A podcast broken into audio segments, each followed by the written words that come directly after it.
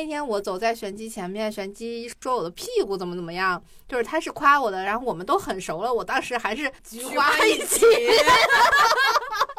我稍微有一点知名度以后，就有很多人蜂拥而至的问说：“学纹身包分配吗？” 现在学纹身也有编制了，完了完了完了完了！我让我的老师失望了，我让别人等了很久，哦，有点想哭，就是这么焦虑吗？我发现人到中年危机的时候呀，有一些亲密的可以信得过的关系。真的很重要。不爱自己其实很难发现，有些行为你做出来以后，你会觉得我是在爱自己，其实就是在虐待自己。脆弱是连接人类的桥梁。我发现，当你给对方一个信任，把这个脆弱的一面展示出来的时候，这个结果没有想象中那么可怕。嗯，如果可怕的话，就是那人有问题，有毛病，你都不接受脆弱，你这个人啊没治了。分别的时候，他就跟我说，我的手机二十四小时为你开机，有问题一定要给我打电话。我就扭过去的一瞬间，我就眼泪就掉下来。以后我一定要在这个录音室里放袋吃。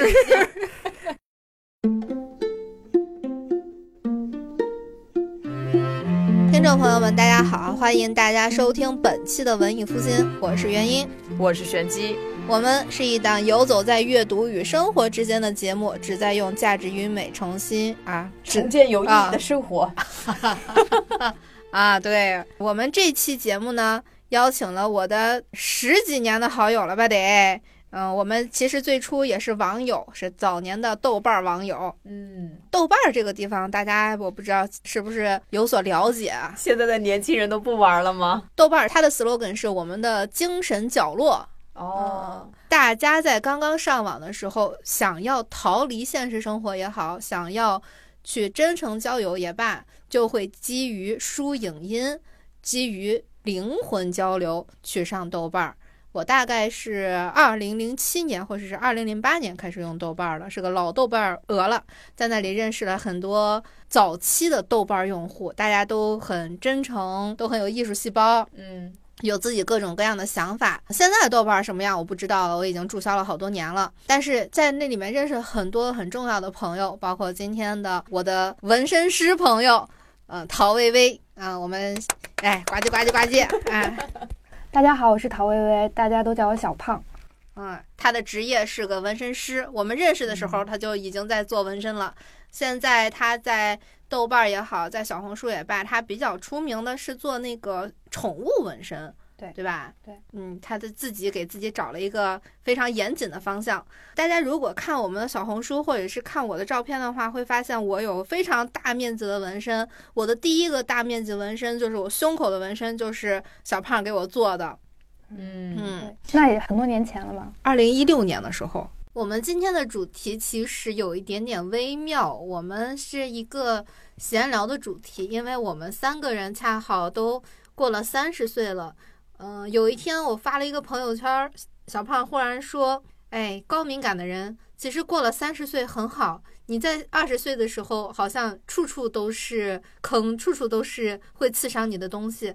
但是到了三十岁，你真正接纳了自我之后，反而是一种很有利的感觉。所以他就说：哎，我们要不要聊一聊高敏感人成长后是什么样子的？我们这就是我们这期节目的主题。我觉得听众应该会比较好奇一点的是。你为什么选择了纹身师这个行业吧？我们从纹身开始讲起好了。哦，纹身师这个行业，我去做纹身师的时候，还是在一个日企上班，主要是因为赚的少吧，加上我对画画还是有一定基础的，然后找了一个纹身店去学，就是每天下班之后会坐公交车，然后到那个纹身店里跟他们学一会儿，和周末的时候也会去学一阵子，就是在工作的时候一边画画。一边工作，然后慢慢的，我发现就是这个，这算是副业嘛，还是兼职？其实比我自己本职工作赚的要多。我就说不如辞职吧，然后就就很顺利、很丝滑的，就是进入这个行业了。嗯，十几年前，纹身也好，纹身师也罢，它不算是一个就是正常人会选择的行业，你知道吗？就因为十几年前。的那个纹身的接受度不像现在这么高，那会儿大家普遍还容易觉得说有纹身的人还戴着有色眼镜呢，对吧？嗯，对，好像当时也不是一个非常大众，还挺边缘的文化。嗯，对我印象很深的还是在西单。西单的那个华威还是什么，那个楼下有什么穿孔啊、纹身啊那些店，都会纹玫瑰花 那种，一个蝎子什么的。对，我觉得我进入这个行业有一点我很就是占便宜，是因为我大学学的是设计，以前会上国外的网站看收集很多平面设计啊，各种各样类型设计的海报设计、招贴设计这样的元素，来作为自己以前。做作业的参考等等，然后毕业之后这些东西就一直没有用上，直到就是跟纹身接触了之后，我觉得哎，这个不就也可以按照这些想法来设计，没有必要按照传统的那些风格，什么新传统、老传统、old school，不必要按照那些老的给你框定好的那种东西来做设计，你可以设计出自己新的想法、新的类型，只要有人喜欢不就可以了吗？我就觉得，这既然能跟我喜欢的东西搭上边儿，可能做起来更顺一些。我的那个做纹身的时候，毕竟北京这个城市，还有当时玩很多地下乐队的，那个时候也是算一种没有那么小众的文化，就算是亚文化吧。就是乐手也好，喜欢摇滚乐的人也好，就身上都会有很大片的纹身。对，因为我有的时候会很。迷惑，嗯，就是回想十几年前的生活和现在的生活，我会觉得现在好像用一个奇妙的词形容，好像感感觉现在是更封建的，好像没有以前多元的感觉。就以前的时候，十几年前，你去玩摇滚乐也好。复古也罢，纹身也没什么关系。嗯，但我有时候会有点迷惑的，在于是十几年前的时候社会风气比较开放，还是十几年前我就生活在一个灰色地带呢？就是有的时候真的会有这样的迷惑，因为感觉十几年前的时候，好像真的就干嘛的都有，上班的。也不认识什么上班的人，其实现在好像大家该上班上班，开工作室工作室就都特别正儿八经。就以前就感觉好像街溜子特别多，对，主主打一个玩儿。嗯，还真是。我觉得其实以前，比如说你去海边穿个比基尼，或者是就穿个泳衣，你都不会觉得怎么样。但现在你就必须得带着，我得穿衣自由，我才能穿这个比基尼，我才能穿的少。现在有很多。你得给自己上个价值观，你才敢做大胆的事情。哎，对，以前没有，以前就是我想这么玩儿，我就这么玩儿。我为什么问他这个问题呢？就是我发现以前我们在做一些选择的时候，就是啊，我想到做这件事儿，我就去做了，我不会去想我要给这个东西赋予一个什么样的意义。比方说，我是一个什么什么样的人，我来自一个什么什么样的家庭，所以我做这样这样的选择，不会这么想。就是哎，我觉得这挺好玩的，我就去做了。好像真的感觉以前的人就是更大胆一些，但你换做现在，很可能就是现在，因为别人可能经常问我们两个的问题，就是哎，你为什么做播客啊？你做这个的目的是什么？或者说你的家人支持你做这件事儿吗？或者怎么样的？逐渐的收到的这些问题越来越多的时候，你就开始会琢磨，这个事儿就这么端不上台面吗？比如说我们做播客，呃，播客以外的你的主职工作是什么？我前两天也有一个好朋友问我说：“你现在已经做到很多人知道你了，那你的接下来的目标是什么呢？”对，因为你已经呃挺多人就是认可你了，那你接下来的目标是什么呢？我想了想他这个问题，但是我觉得他这个问题有点奇怪，就是我其实也不知道我是怎么就做到了让别人知道，就是我觉得哎这个东西我喜欢。我刚好又一直在做，可能就你只要你坚持下来做，都我觉得也谈不上坚持，就是因为你喜欢的东西。如果你一直喜欢喝奶茶，那你五年下来肯定会变成一个胖子，这就是你得到的结果。但是呢，我一直喜欢做这个事情，我就一直做，做到五六年、七八年，那可能现在就是对你顺应下来得到的结果就是被更多的人知道了。然后他问我接下来的目标是什么，其实没有啥目标，就是。再接着往下做，对，因为我周六的时候也被问了这样的问题，我当时真的不知道该怎么回答。因为像你看，我看小胖做纹身是从他第一个相册开始，现在都做到了我都不知道多少个相册了，毕竟我注销了。就看他那个一个一个，一年一年，每一年一个相册嘛。嗯，然后他现在成为一个知名的纹身师，那他唯一做的坚持做的东西就是每做了一个作品，PO 了张照片儿。那也没有什么特别专门的说我要去营销啊，或者说小红薯必须要知道的十大纹身师，对吧？知道叭叭叭，就是。所以当别人问到我们说我们节目最终的想要怎么发展，我当时给他们的答案是：如果我们不散伙的话，我们一直做着呗。对，不散伙的话就一直做节目呗。那你说要变现或者有什么商业价值？我想的就是咱俩原来说过，大不了就开一个买手店，或者开个餐厅。或者就卖卖周边，我觉得这个是比较理想的一个玩法，但更多的也真的没有想过。你说因为要通过节目做得很好，所以接了多少个广告，这个好像他很无力呀。我觉得，我觉得是有一些人就是有点本末倒置，就是我包括我的一些同行吧，或者是想进入这个行业的人，我觉得不光是这个行业，可能所有的。做内容的行业都是，当你看到别人得到一定成果的时候，你就想，哦，他们是为了什么什么达到一个这样的目标去做了做播客这件事情，或者是我要达到一个年收入达到多少多少的一个纹身店主理人，那我要去做什么什么样的事情？其实不是的，真正成功的那些人是顺应着这些事情做下去，他刚好得到了一个这样的结果。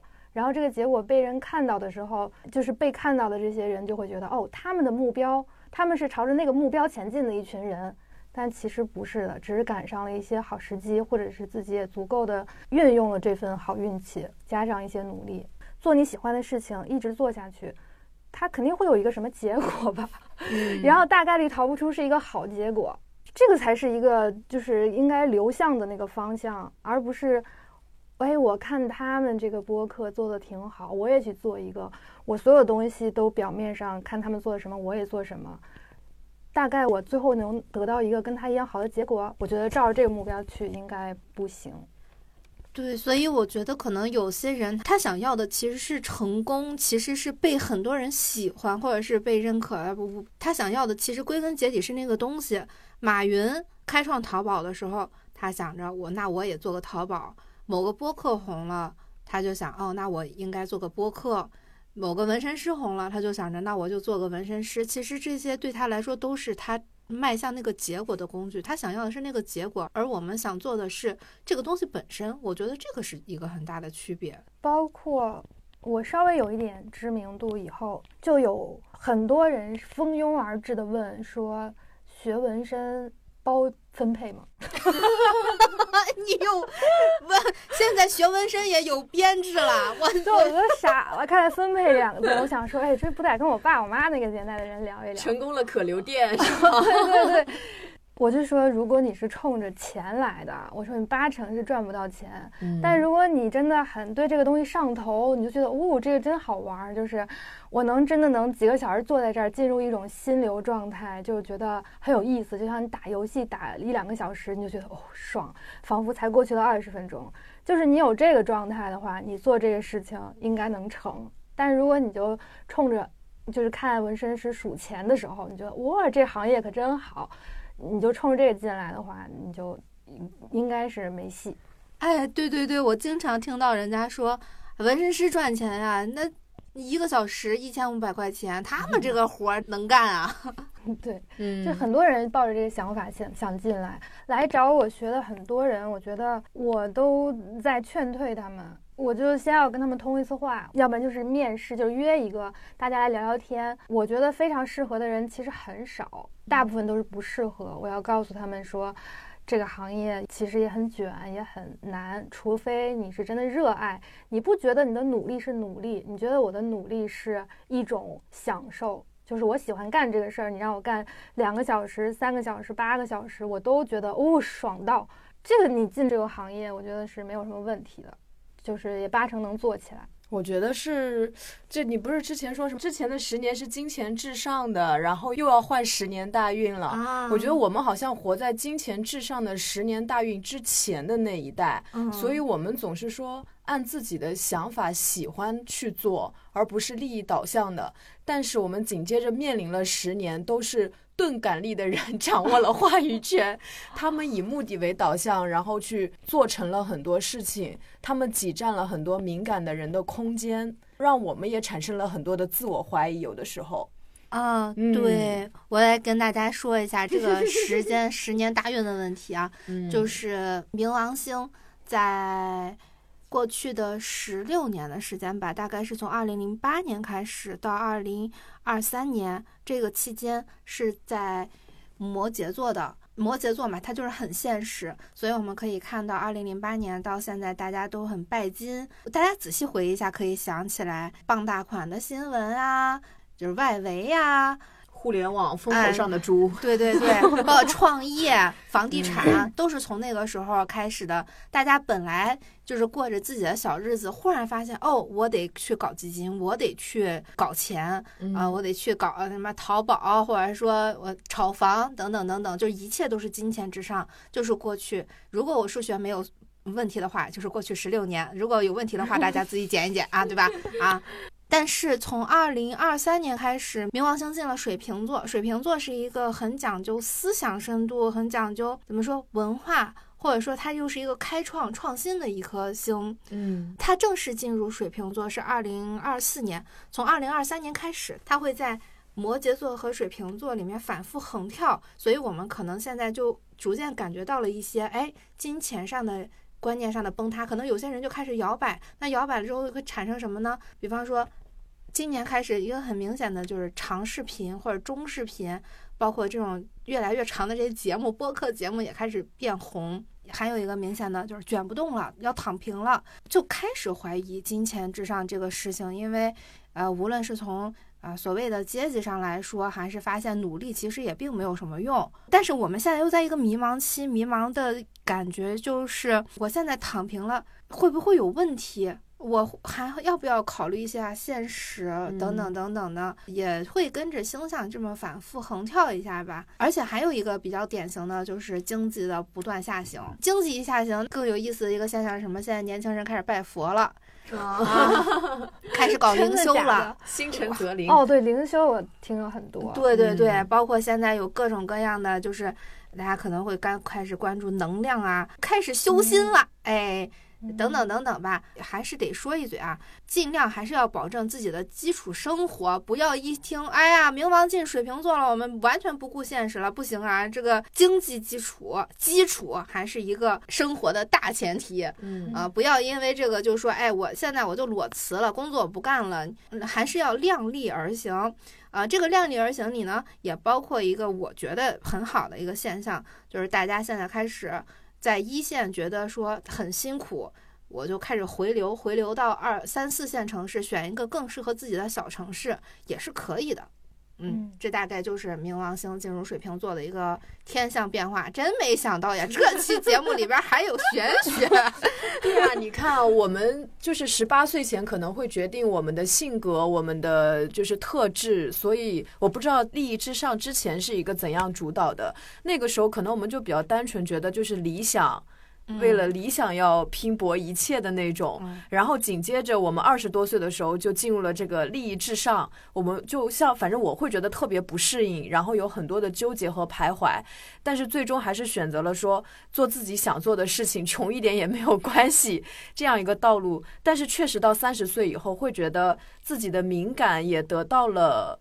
呃，很好的调试，然后自己想要的方向，好像和这个时代也没有那么的格格不入了，就不会像以前，就会觉得自己好像就是一个异类，一个不存在这个生活主流之内的人。对对对，之前还是挺明显有这样的感觉的，就感觉他们无论是炒房团还是怎么样，他们就是在一个主流中抓住了很多东西，但是好像。我们这混着混着，怎么就是啊？精神是挺丰富的，看了挺多书，想了很多事情，但在物质上就怎么成了个五保户的感觉？啊，刚才玄机说到那个被主流社会挤压这个事儿，我就又想起这个纹身这个事儿了。我其实也不是特别确定，我是原本就是比较敏感的，还是我是从钝感力过来的，还是我有一个过程。但是我清晰的知道的是，我当时选择纹身是因为。我发现我需要跟主流社会划开一个边界。嗯，那么我划开边界的方法属于那种，其实从我的成长环境来说，纹身是一件绝对打咩的事情，所以我就会觉得这个行为对我来说是一种破罐子破摔的，就是划清界限，对我来说是建在表面上的安全区。嗯，让那些主流社会的人远离你是吗？让自己处在一个安全的状态边缘的状态。对对对，因为这样的话，别人就属于那种我自己都能脑补出别人会说的话，就比方说，哎，你看这个人他就不是什么好人，咱都离他远点儿。那你是一个想要藏在边缘的人，还是能够站在别人注视的这个位置的人？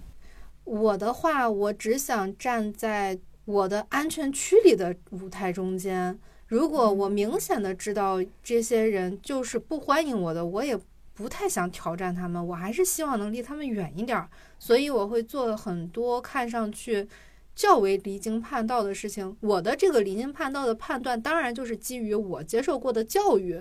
所谓的他们觉得你这样做是不好的、不对的，那我就把这些事儿全都做一遍。我把这些事情当成我的一个盾牌，只有不介意这些东西的人，我就默认他们是心胸比较宽广的，或者见识比较强的。当然，这是我的个人认为啊，不一定这个就是真实的。但是他们愿意去突破你的表象，去看你的本质的时候，我会相对觉得这样的人会安全一些。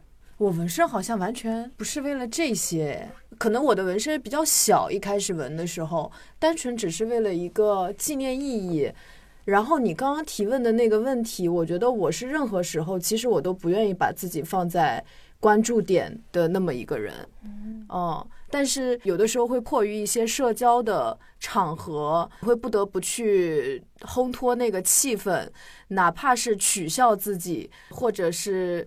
去假装一个很嗨的状态，来让大家活跃起来，或者是说，呃，在这个过程中会去捕捉，比如说，哎，这个人他可能会喜欢什么？我看他表面上面，比如说他纹了一个什么东西，或者他带了一个什么东西，我会以这个由头去试图开启一个话题，去了解他，就是会这样。我好像很怕成为一个焦点和中心。嗯即便是在我喜欢的人群里面，我就是我会觉得这是我的责任，我有责任让大家都开心，或者说在场的无论是一个人还是怎么样，我还真的挺怕别人掉脸子的。比方说，可能跟别人聊天的时候，我会倾向于去观察对方的一些我觉得哎还不错的点，然后我一定会把这些不错的点说出来。哦，那你这个很棒，你这个是一个非常需要我们去学习。我很难表扬别人。就是我很难做到，就是大方表扬别人，以及我很难大方的接受，主要是接受更难。就是我前一段还在豆瓣上发过，就是我的同事他有一段时间表扬我穿 legging，你的腿很好看哦。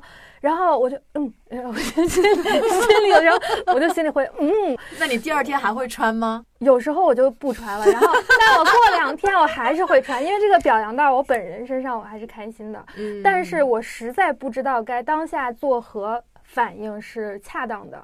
后来我就发出来这一条，大家在讨论的时候，我晚上回去也想，为什么女生，我不知道男生会不会很大方的接受表扬，就是女生很难，是因为我们传统文化其实教你的是内敛，你要谦虚。我觉得这个不是非常的适应，它可能是在传统文化里很很棒，但是在这个时代，它有点让我们往后缩。当别人在表扬你的时候，你其实并不需要哦，没有没有，不会不会，我不是很好看，我其实腿很粗，不能把这些东西再往自己身上放了。其实你应该站上去迎面直面那个表扬，就是我们都缺乏直面表扬的能力。我觉得需要训练吧，就是当你面对一些表扬的时候，你就大方的说谢谢，或者是，其实我不知道还有什么别的方法。哎，就我想到一个，因为我跟玄机好像最近一两年都有在认真的训练面对表扬这个事情吧，因为我们也做过一些类似的节目，也有说过。我有一天早上健身完之后，就穿着那个运动裤和背心儿，我就去吃早饭了。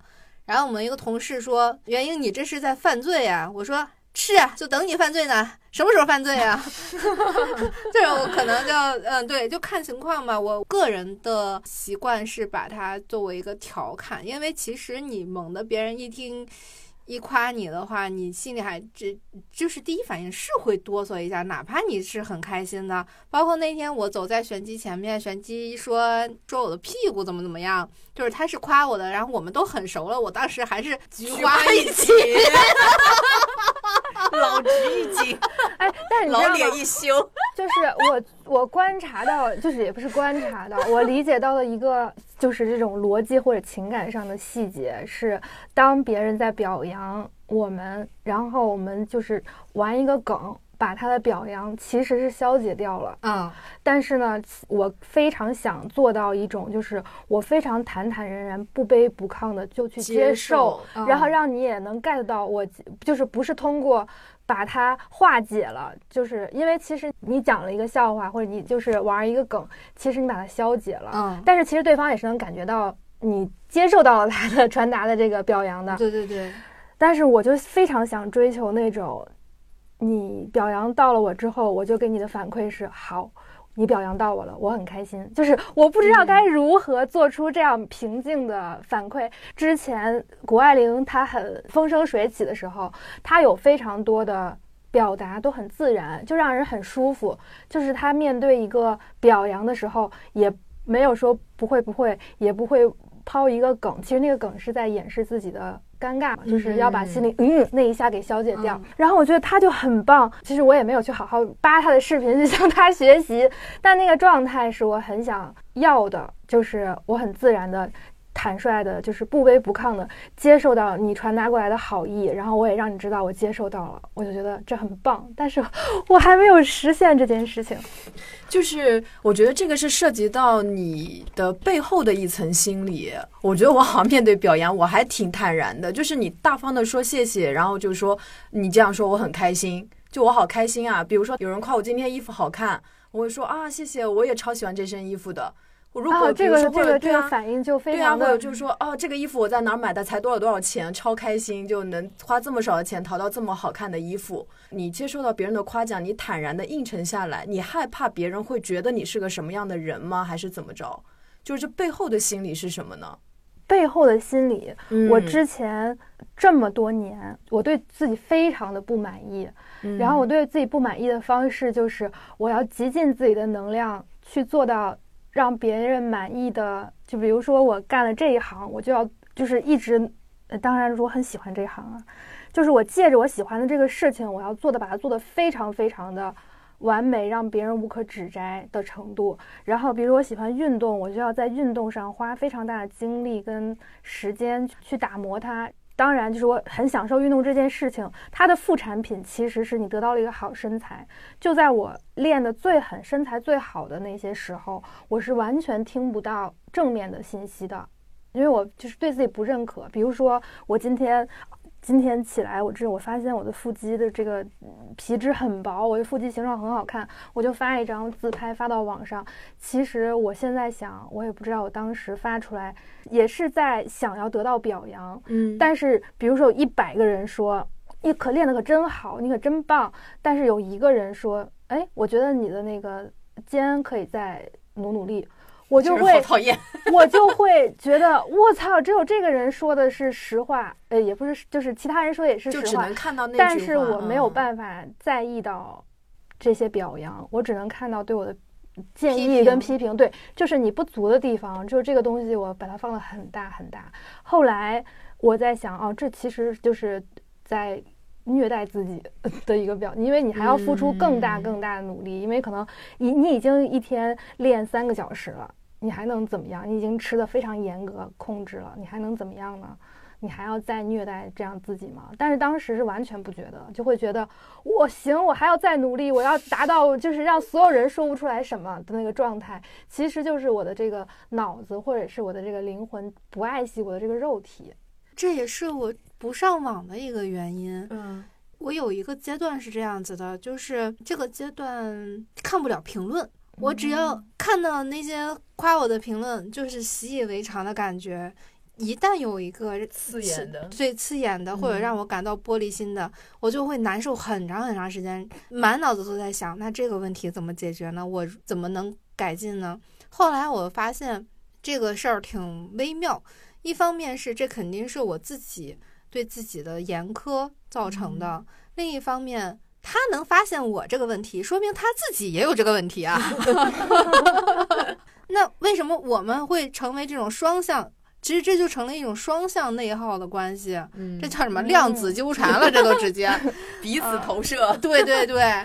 后来我就会更在意这个玻璃心的问题，我慢慢的开始不上网，就是发现我其实承受不了那么多的评价，而且我在看到别人的评论的时候，我我紧张的点是什么？我会不自然的去想象这个批评我的人的样子，我想象中的这个人的样子都是很完美、很优秀，不能说是跟我不是一个世界的人，反正就是跟我对我自己的心里的形象是。不一样的。打个比方说啊，假如有人说你肩膀练得不好，我就会立刻想象他是一个身材巨棒的男的，还是个男的 啊，因为一般女生不会说这种屁话。与此同时，长得很帅，一米八好几，常年健身，呃，拥有完整的知识体系，我对吧？当我想象这样的人才有资格这样评价我的时候，我就会再去仔细想一下，他是这样的人吗？我有的时候我就去。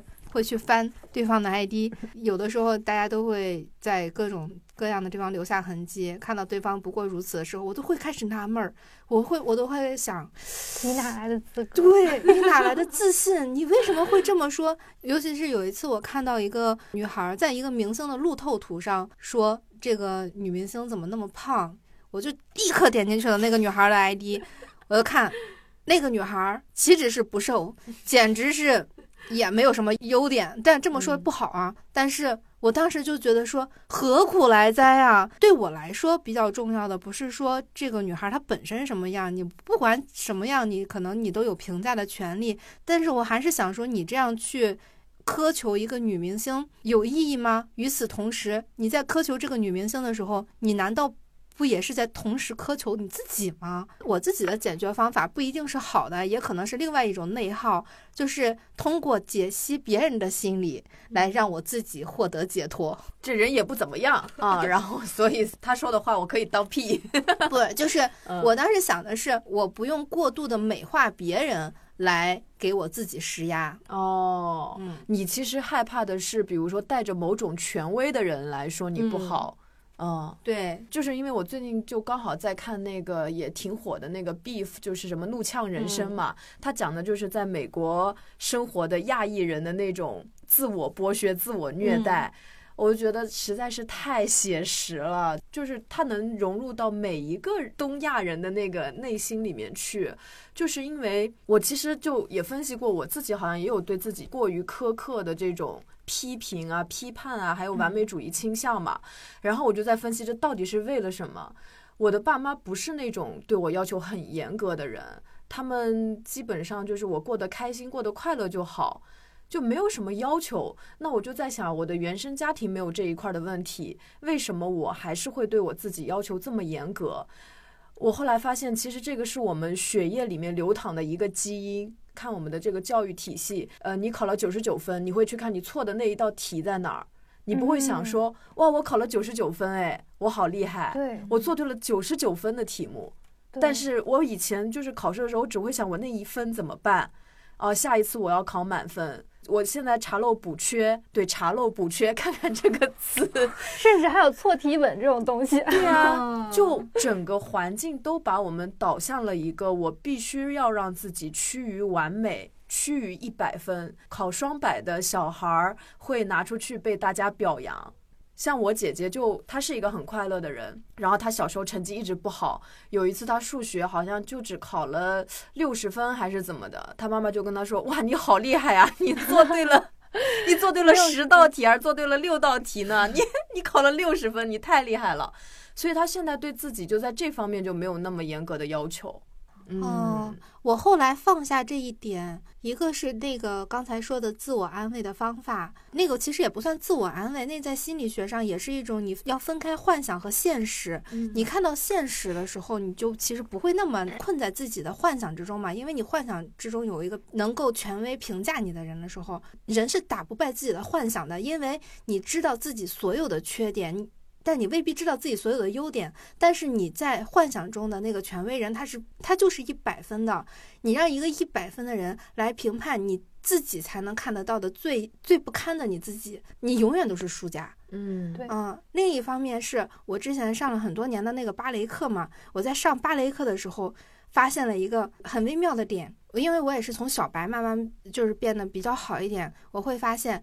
原来你跳得好的那个人，你在 C 位的那个人，你永远注意不到旁边跳得不好的人。我在刚刚开始是小白的时候，我混在那个跳得比较好的圈子里面，我觉得非常非常羞耻。我觉得大家都跳得那么好，我在旁边 肢体不协调的样子，会不会让大家在都会很笑话我？后来慢慢往中间走的时候，我发现其实跳舞的时候大家都很专注于自己。你别说跟你跳的根本就不是一个圈儿的人。你连旁边的人其实都看不见，你根本没那个闲工夫去看别人跳的。非常像那种普通女生刚办了健身卡，然后很担心自己什么都不会，所以就去健身房只敢去跑步机跟那个操厅。但其实没有人在乎你，就大家都会很认真的练自己的，就是哪有时间去看这些菜鸟什么之类的初级选手？其实就是所有人都只最关心自己。就也没有人看到你那些出丑，甚至你觉得啊，我今天这个裤子显腿粗，或者是我，甚至是我屁股上沾了一块油，是这穿着不好吧？但没有，是你几乎穿一天，可能回家都没有人发现这件事。对，就有的时候我们也是有一种微妙的自我意识过剩。对对对，哎，这个我想到一个例子，就是我最近在当瑜伽老师，我上课的时候有一个学生，他是新来的，相当于我上课的时候给他教了一下，比如说这前几个体式怎么练，反正我教了两三遍吧，他。可能没有全部记住，但是这个在新手来说是非常正常的。我完全没有把这个当回事，结果后来他就加了我的微信，就跟我说说：“老师，我实在是太笨了，我今天表现的特别不好。”他说：“我日常是一个对自己要求很严格的人，今天一定让你气坏了吧？”然后我 看到这个，我竟然有点心疼他，我就有点鼻子发酸，就。对我看到这个信息的时候，我是又很心疼又很惊讶。我就想说，因为在我眼里，就是我觉得他表现已经很棒了，他能来练习，我已经很开心了。打败了全国九十的人，对啊。但是在他眼里，他自己是这么的失败，他对自己的表现如此大的一个差评。然后我会联想到，我日常生活中其实也是这样，就像袁一说的，自我意识过剩，就是永远觉得别人在看我。这个我觉得是高敏感的人很内耗的一个方面，就是总觉得我今天是不是哪儿表现的还不够好，让别人失望了啊？这个点会不会被别人捕捉到？他会不会对我这个东西不满意？我一定要到一个很好的时候，我才能跟别人说我做了这个事情。就是会有很多很多对自我的攻击、自我的评价，但其实我这一次是作为一个他者，我作为一个就是就像那个过于优秀的人，因为我毕竟是老师嘛，他和我可能在瑜伽的路程上面离得比较远，所以对于我而言，我根本就不会去批判他。对，其实真正优秀的人在面对小白的时候是很宽容的。对，会觉得哇，好棒！就你能来，我已经很开心了；你能学，我已经很开心了。我觉得挑不出毛病。所以，就像你刚刚说的，就是我们幻想的会对我们指出评价的人是那种很权威、很优秀的人，其实不是。那种权威，那些权威优秀的人忙于沉浸在自己的世界，因为这些人他见过足够更优秀的人，他其实是会在这个道路上面非常的投入。对，也很谦逊。他知道这个山外有山，人外有人。那指责我们的人会是什么人呢？哎，那那我这我有的说，这我有的说。指责别人的人，哎，芭蕾班我见多了。这是我们原来去看舞剧，舞剧啊，什么条件才能在舞台上，在国家大剧院跳舞，而且是从美国或者是俄罗斯来的？你随便拉出来一个演员，他的舞蹈功底都比我们要。强上一万倍以上吧都不止，打不住。但是我们有一些部分女同学，她们干嘛呢？她们就拿着望远镜，舞剧演完了之后说：“你看这个人脚绷得不好，那个人圈转的有点歪了，怎么怎么样。”然后我当时看到他们在评价那些的时候，只能说：“你们在我们这个班里确实跳的也还行。”啊，算是 C 位，算是班里的首席，但是你们在干什么？在你们出去在干什么？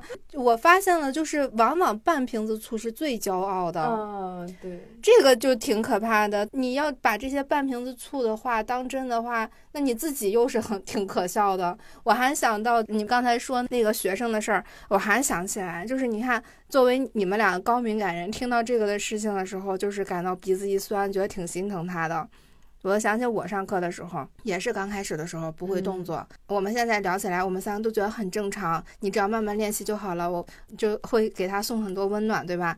但实际上，我当时的老师她是一个钝感力很强的女人，她当时在面对我记不住动作这件事情，她跟我说的是：“你这个猪脑子呀，要不把学费退了吧？”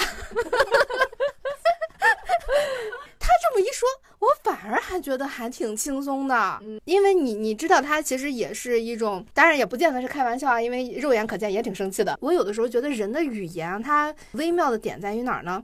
它就是一个载体，你可以通过这个载体。去感受他这个语言背后到底想传达的是什么。比方说，你们两个传达的是你会变好的，你只要加油，你就可以，因为大家都是这么过来的。它是一种抚慰。像我的那个老师，他传达的是什么？你这个事情做不好，我觉得你是能做好的。你做不好，我觉得是不可思议的事情，因为你在我心里比你现在的表现要好。所以其实你他能传达出来的东西都不一样。我以前也会觉得说，是不是什么事情？都以一种抚慰的口气去讲，会更甜一点，嗯，对大家的心灵更呵护一点。但我遇到这个老师之后，我发现也不一定。嗯，是是是，没有别的方式。嗯，对对，这个就好像，比如说敏感的人，他凑一块儿吧，他会不断去放大那个细微的东西，就是大家会越聊越细，越聊越细。但是如果出来一个相对来说他可能比较钝感一点，他觉得这个没什么大事儿，就是大事儿化了了，突然就会觉得哦，这也不算什么事儿。嗯嗯，就方向不一样。对，嗯，他甚至可能听不懂这些人在说啥，把学费退了吧，回去发短信，啊，我这跟几个好无聊的人在一起，不知道他们在纠结些什么东西，好矫情。我有一个朋友，嗯，然后这个朋友呢，跟我的关系没有很远，也没有很近，但是我表面上跟他还不错，但其实我内心。并不喜欢他，因为我们有共有，所以会在一起玩。我后来在想，我为什么不喜欢他？就是从他身上，我看到被讨厌的那个底层的逻辑了。嗯，就是我其实不喜欢他那个方面，是我自己有一点嫉妒他的那些好的方面。你能理解呢？嗯，能理解。比方说，我认为，哎，我应该更。质朴一点，更朴实一点的时候，他更花枝招展。但其实我可能内心也想花枝招展一点，但是只是我本人做不到。嗯，但不代表我，我就没有那个心。但是他做到了，他就很花枝招展，然后从中获利，他能得到他的好处。这个时候我的内心就不平，然后我就讨厌他。这种心理机制藏得太深了，我就只能说，就是有一种，哎，凭什么？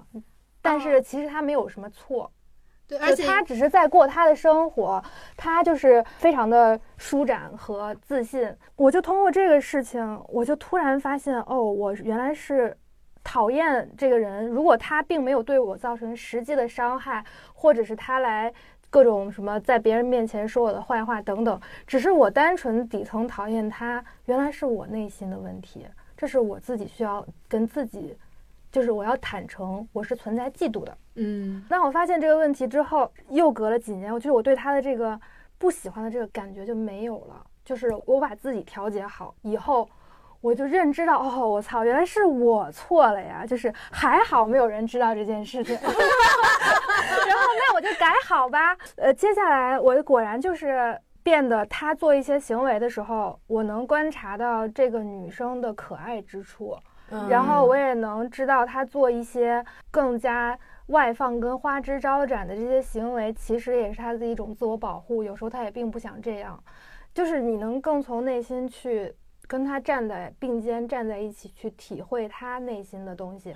我当初想明白这一点，我觉得很有用的一点是，我这么敏感的人，我总害怕别人讨厌我，嗯我总觉得，哇，我练了这么好，但是我竟然还有点小肚子，我别人会不会我稍微露出来，他们就说，哎，你看他还有小肚子，哎，就被榨汁，然后或者说。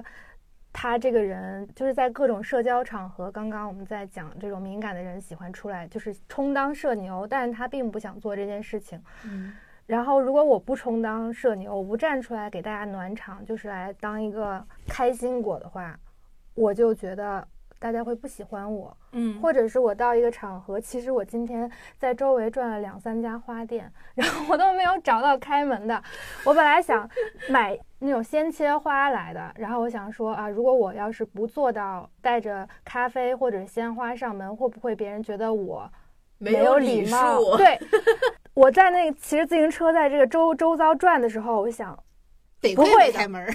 不会的，不会的，我今天要见的这些人，他们不会这样站着我的，然后我就空手来了。嗯嗯这个逻辑带给我的一个感受是，我太以别人的标准去来判断自己了。如果我做的这些事情，包括我穿什么样的衣服，我嗯用什么样的东西，我说什么样的话，如果并没有冒犯到别人，也没有违反法律跟道德，那我做的一切事情都是合理的。对，如果在这个基础上我不冒犯你，你还讨厌我的话，你看看你自己心里有没有问题。但是这是你需要解决你自己心里那些小气呀、狭隘呀，或者是嫉妒呀，觉得不嗯公平、这些问题，你是这是留给你的问题，只是你现在还没有发现。有可能嗯有一天你当你发现的时候，你就会变好。如果你就是活到了七老八十还没变好的话，那你真的是一个糟糕的人。没有开化的人，对，所以想清楚这件事情之后，我就会觉得真的很就没有那么在意别人的眼光。但是这个也不是一蹴而就一下我就能做到的事情，嗯我还是需要一个过程去反应。所以我刚才跟你说，我说这两三个月、三个月甚至四个月的时间，我都每天都在复盘这些事情。我今天做的一些言行。我今天说出来这些话，我有没有冒犯到别人？没有的话，我今天可真好。就是如果我让感别人感觉到不舒服了，你自己找找问题。我们的 slogan 应该改成要外号不要内耗。对，就是我觉得这个非常对。我每一天都在检视我的这套逻辑里边有没有什么漏洞，或者是有没有什么我没有考虑到的。几乎是每一天我睡觉之前，我都会盘一遍这些事情。就是盘还挺好。我跟你说，盘到现在，我就是觉得这个思路越盘越对，然后我就越来越舒适，你知道吗？就是嗯我确确实实的、坚坚定定感受到是你们错了。就是嗯感受到是别人错了，别人对我有价值，对我有这些都是你们错。哪怕我穿什么 legging 直接出门，不是很很多女生有那个呃身材羞耻什么的，嗯嗯我腿粗，就是让你们觉得，哎，你腿这么粗，你还穿这个裤子出门，你那个你你像话吗？你就是你不知道自己几斤几两呀？我就会我就会觉得，哎，就是你既然不能接受这样的审美，你得多狭隘呀！嗯，对呀、就会你你得对自己要求多苛刻呀。对，你说你连这嗯样的就是身材都不能接受，你可真是糟糕。就是我就会把这些东西全部从对全部全部推出去，而且我晚上再回去想一遍，说，哎。果然他是一个糟糕的人，就是就是好像这一切对我的评判跟对我的讨厌，这个世界上这些所有这种糟粕，就是糟糕的东西，仿佛在每天晚上就有一个开关，你按下去，你想他一遍之后，哦，就清零了，你就会觉得，哇，这个人他什么时候才能变得好一点呢？他怎么还没想明白？就是，哎，不会都已经就是过了四十岁了，还这么想？哇，他可真可怜。就是我会经常就是衍生出这种想法来，每天就会觉得，但凡我遭到我觉得不舒适的这种评判，我现在就非常有底气的会觉得是你们的问题。我想从另外一个方面去补充，因为你刚刚是面对别人对你的评价嘛。其实我最近不断反思，我学到的就是说，就是要有被讨厌的勇气，就是我对别人，我要学会拒绝，我要勇于做我自己，我不要想我这样做会不会不好。我我想到我很早以前的跟朋友一起出去玩的时候的例子，就是那个时候，我觉得我跟他们内心我对他们也是有批判的，我觉得我跟他们玩不到一块儿去。但是呢，又是在国外，我觉得好不容易出来了，如果我跟他们说分开旅行，会不会让他们觉得我是一个特别各色的人？哦，觉得我对他们可能就是不想跟他们玩儿，会不会影响我们的情感？所以我们别别扭扭的，我就跟他们一起玩了好几天。那几天我就特别难受，因为比如我想去美术馆，想去哪儿哪儿哪儿，他们就觉得这什么玩意儿啊，不想看。就整体下来，我特别难受。就我紧绷到最后临走前，就倒数第二天的时候，我跟他们说最后一天了，我想自己玩儿。等到我说出这个的时候，其实我朋友他们非常接纳。他们说：“哎，没问题啊。”心里也会这样想啊，我们也想自己玩，会有这种不是，他们会觉得可能会觉得这个人怎么一天到晚绷着个脸，特别不情愿的样子。因为因为哪怕不说，你的你的那个气场，对，还是很明显的。对我跟他们说完以后，他们说那就行，呃，那也挺好的。就是说我们刚好想去哪哪哪儿，你去你的，然后我们晚上一起吃饭。这个问题就这么丝滑的解决了，但是我在前面内耗了好多天。对，然后因为这个，我就突然觉得，其实在我跟别人相处的过程中，我的敏感给我带来的。内耗一方面可能也会给别人带来不适感，另一方面会让这个问题完全没有办法得到解决。刚开始没有这么清晰的觉察到这个的时候，我还会觉得我为什么一直在忍让，我为什么一直在压抑我自己的感受，去成全别人？因为有一些心理过分健康的人，他们就是属于那种，他们 get 不到我要这样干，对我要那样干，学籍我要这个，我要那个，你陪我去这个吧。然后在这个过程中，可能有一些我是愿意的，有一些我是不愿意的。但那些不愿意的地方，我就会觉得我怕别人觉得我是一个不是很好相处的人，所以我就去答应了。答应了以后，我就特别难受，反而会让我对这个人产生一种我不想跟他来往了的感觉。嗯，哦，就会觉得跟他相处有压力。以前我会把这个直接定义为这个人可能让我觉得有压力，我没有想过其实这个是我自己的问题。呃，这几年我就开始，反正就是属于自己想干我就干，自己不想干我就说我不想干。比如说像出去玩儿，我想去这儿，你想去那儿，我就会直接说，就会发现人际关系会让我舒服很多。对，而且我其实就是你把自己的那个边界感建立的非常明确了之后，大家就会觉得我们就在这个边界感范围，不要就是冒犯到你，你也不要冒犯到别人。这个东西讲清楚了之后，接下来就很丝滑了。对，就是特别舒服，而且我现在在社交场合，我也不愿意去当一个社牛了。我现在就是低头玩手机，我也玩的特别开心。就我现在就想低头玩手机，我并不觉得你们的沉默我负有责任。你们爱聊不聊？对，就算是我跟别人，比如说单独一块儿，我此刻不想说话，我就不说话，我不会为了觉得说，哎呀，好沉默，要不聊点啥吧。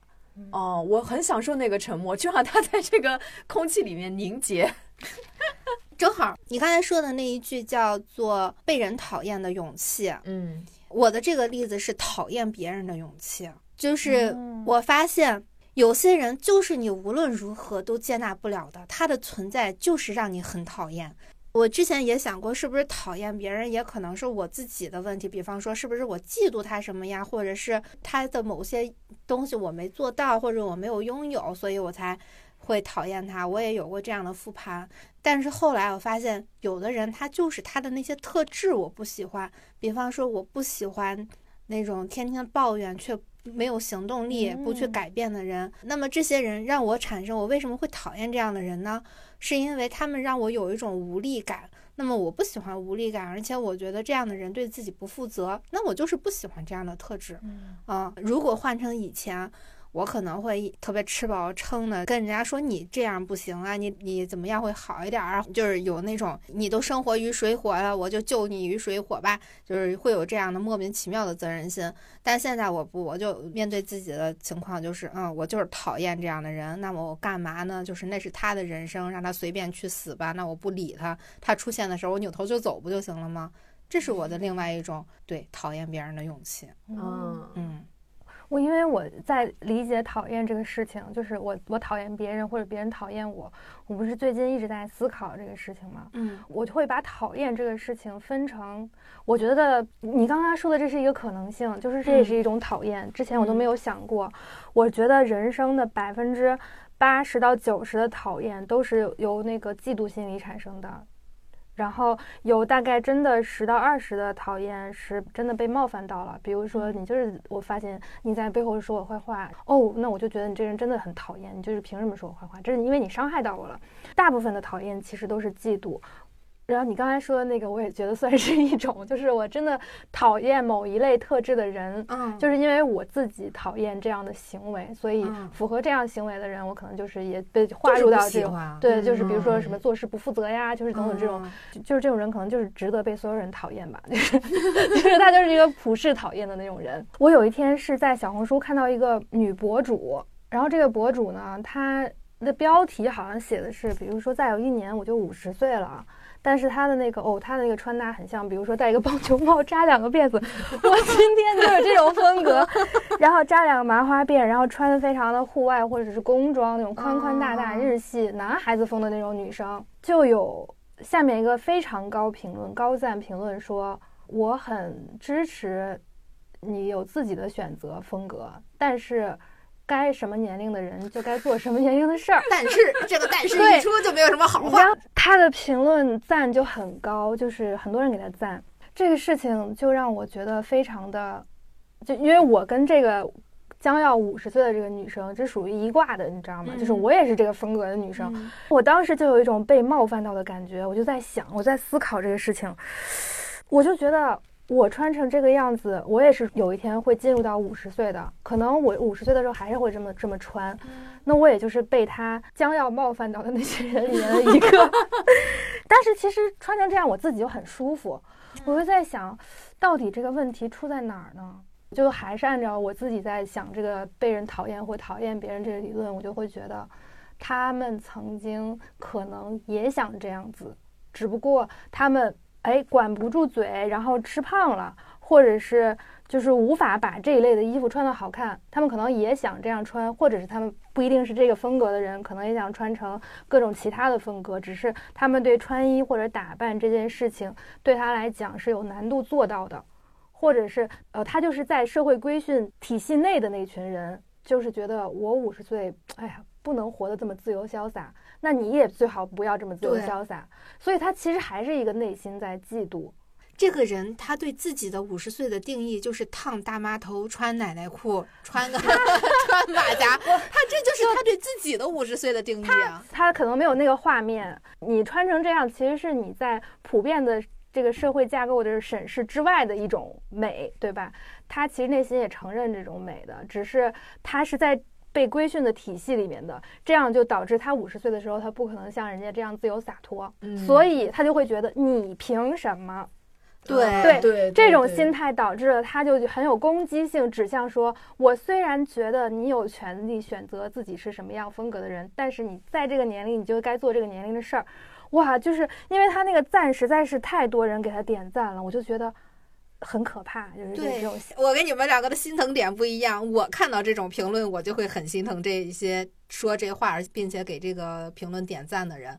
我会觉得说，哦天哪，这些人都是肉眼可见的，就是知道自己五十岁该怎么样的人。那他们那样的生活是我想过的吗？不是的，我我就会觉得他们很可怜，就是他们就已经。知道自己是在不能说悲剧的人生，反正就是也不怎么有意思的人生往那儿滑了。嗯，他们其实是也没有办法去拯救自己，但是同时他们又是矛盾的。他们的矛盾之处是，他们知道现在的社会风气或者也所谓的政治正确是尊重每一个人，但是他们却发现自己就不在被尊重的人里面。做不到这么洒脱 对他们一方面其实又接受说一个女孩你就应该怎么怎么样，有一个女孩的样子，或者是就是类似这样的规训，他们是无力去反抗这样或者抵抗、抵御这样的压力的一群人，但是他们其实内心是想要那个样子的。对啊，不然他们就不会上 小红书。小红书让人变美的地方，他们上小红书是图什么呢？变图五十岁的时候烫最时尚的大妈头。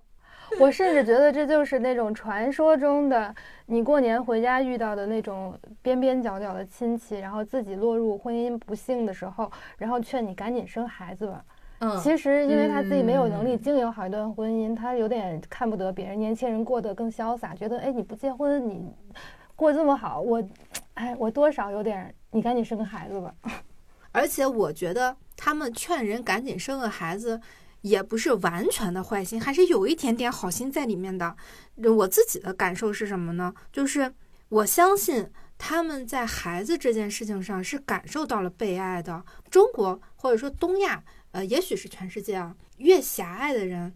他们在那种出生的环境里面、生长的环境里面得到的爱是非常非常有限的。他们出生的时候，父母对他们有要求，在两性关系里面，异性又对他们有要求，呃，互相物化嘛。比方说，你是男的，你要有房有车；你是女的，你就得年轻貌美、大长腿，是吧？你要符合这样的标准。他所面对的所有的爱都是有条件的，他都是需要去换的。只有在生孩子这一件事情上，他们能体会到那种一个人对他无条件的依赖和喜欢，他们嗯就难免会觉得说啊，生孩子是一件好事儿，但是具体有好到什么程度也也很难说，这只能说是他人生中为数不多的高光时刻。这是我往好里想啊，毕竟事业也没有什么成功的嘛。其实提到这种女性亲戚，还是有一些心疼的。我觉得现在世界割裂的还是挺厉害的。我们生活在北上广，找到自己圈子的人，我觉得是还是比较幸运的。其实，在自己的圈子里面，就会有一种跟朋友同舟共济，大家奔着一个相似的世界观、价值观去构建某一种我们的安全领域。但是脱离开这个安全领域的时候，你会发现很多人他是在活着，但是他没有目标感，他们除了被社会的规训那么捆着之外，他们也没有办法，他们甚至对自己的人生是无从下手的一个这样的状态。我前两天的时候回了一趟老家，见到了我的就同龄的朋友们，他们一直在老家也没出来，我就发现他们的世界跟我们的世界之差距太大了。大在哪儿呢？是因为我们现在还在孜孜不倦的去自我实现，想要知道自己是什么人，我们还是保持着某一种年轻态健康品的那种感觉。但是他们给我的感受是，他们其实不在乎这些东西了，他们就是可能会在乎一些，哎，我吃得好，穿得好就可以了。我跟老公关系好不好也不是那么重要，老公是一个什么样的人也不那么重要。我我的理想就是我的孩子长大之后找一份什么样的工作，我们那个财产稳固，世代永流传就可以了。这是他们真实的想法，而且也真实的为这些东西开心。我也不能说他们这样就是不开心的。他们确实也让我感受到了另外一种不去深挖自己的快乐。我只能说这些人确实不怎么内耗吧。但是当我那个朋友凌驾于自己的孩子之上去说，哎，我想让我的孩子长大之后做医生，就是甚至都已经给他安排好了的时候，我都觉得说，哦，这个在我面前很小很小的婴儿，如果他不离开他的老家的话，他们其实就是这样子的。如果说我们七八十岁的时候遇到了七八十岁的他们，他们的孩子跟我们的孩子，可能就真的不是一个世界的了，因为我们跟他们可能还有着一些童年的情谊，嗯，可能还能有一些些的互相理解。但是我们的孩子之间，因为互相其实根本都不认识，可能在以后的世界中就是完全没有交集的人。但是这些没有交集的人，如果又同时在一个互联网上，那其实我觉得过个几十年的互联网真的会让人很纳闷儿。你这个是一个巨大的一个割裂，因为嗯就包括那你如果涉及到国家和国家之间，都是会有更大的割裂的。它还有很小的一些差异化。呃，有一个特别好玩的事情，就是我觉得有的时候讨厌它不一定是因为嫉妒。而是因为思想观念、生活模式的不一样，长久累积而形成上升到人格的讨厌。就举一个小例子，比如说我和袁一起办公，我是一个就是对个人领地界限感非常强的人，就我不喜欢我的办公桌上出现任何他人的物品。我会每天上班下班，我的东西都放在它应有的位置，就这个是我个人的秩序化。我讨厌的是什么？我讨厌的是。我的生活里面条理不够清晰，就是这个是一个事件。但有的时候，比如说原因，他在这些方面他是比较随意的，他有的时候会把东西放到我的桌子上。曾经有一度，对，曾经有一度我真的很恼火，我特别不喜欢别人在我这边乱放东西。然后我一开始只是默默的把东西放回了他的位置，就一次两次，我觉得就也无所谓。但我后来发现，这个就是我们之间习惯的不一样。我不会在别人位置上放任何东西的人，我的就是我的，这个是我的界限。就很多东西他都非常的清晰。然后后来我就想，如果我一直在这样帮他放一次、放两次、放到十次的时候，我一定会对这个行为的讨厌上升到对他个人的讨厌。我就会觉得啊，这个人怎么？一天到晚挤压别人的生活空间，怎么自己的生活这么没有条理？我觉得如果上升到这个程度的话，对我们俩的关系非常不利。而且其实内核是什么？内核是我对他的不信任，对我不信任他是解决不了这个问题的人。嗯，我不信任他对我的关系，所以就有一天，当他再把东西放到我桌子上的时候，我就跟他说：“你不要再往我桌子上放东西了。”我就说我真的就是这是我个人的毛病，我就是一个。这方面要求很严格的人，所以别人一放我就难受。后来他就不会再往我这个桌子上放东西了，我就会觉得哦，其实你只要说这么一句，两个人的关系就能得到特别好的一个调节，他并不会上升到更高层面的讨厌。所以我觉得有的时候，像就比如互联网或者不认识的，他可能是因为嫉妒，对吧？但有的时候可能真的两个人生活的时候。近距离相处的时候，其实是因为这些日常积累的小事情，你们的生活模式不一样而积攒的一些情绪。